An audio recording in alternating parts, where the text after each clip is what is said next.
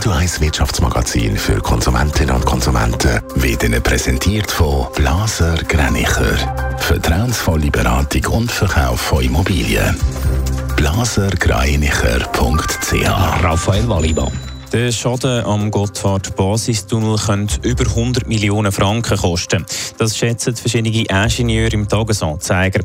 Der SBB ist im Tunnel immer noch mit Reparierungsarbeiten beschäftigt. Im August ist im Basistunnel ein Güterzug geleist und hat gewaltigen Schaden angerichtet. Schweizerinnen und Schweizer nutzen immer häufiger künstliche Intelligenz.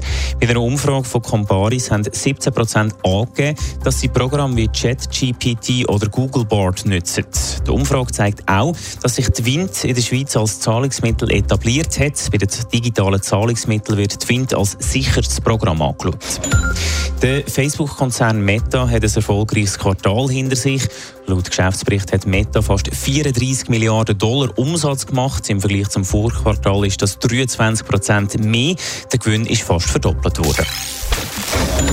Die Sommerreisezeit ist für die Flugbranche anstrengend. Viele Reisende wenig Zeit für Pause. Und als Ausgleich dürfen die Mitarbeitenden bei der Fluggesellschaft Swiss ab und zu auf Firmenkosten in ein Restaurant oder in eine Bar. Die Mitarbeitenden haben das jetzt zum Teil ausgenutzt, Raphael Wallimann. Ja, das Programm für die Mitarbeitenden nennt Swiss Cruiser Prize. Pilotinnen und Piloten oder auch die Kabinenchefs dürfen ihrer Crew bei einem besonders anstrengenden Einsatz mal einen Drink oder etwas zu essen spendieren.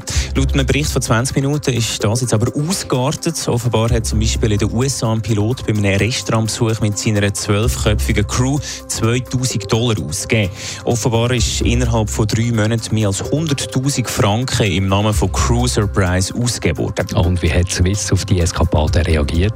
In einem internen Video sagt der Head of Cabin Crew, dass eben innerhalb von drei Monaten ein sechsstelliger Betrag mit einem Eis vorne dran ausgegeben wurde. Sei.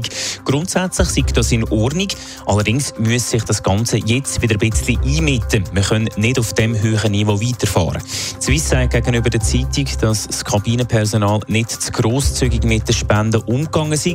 Im Video haben wir nur darauf aufmerksam machen, dass die anstrengende Zeit vom Jahr jetzt wieder vorbei ist und darum die Überraschungen wieder im Rahmen sollen stattfinden. Netto, das Radio 1 Wirtschaftsmagazin für Konsumentinnen und Konsumenten.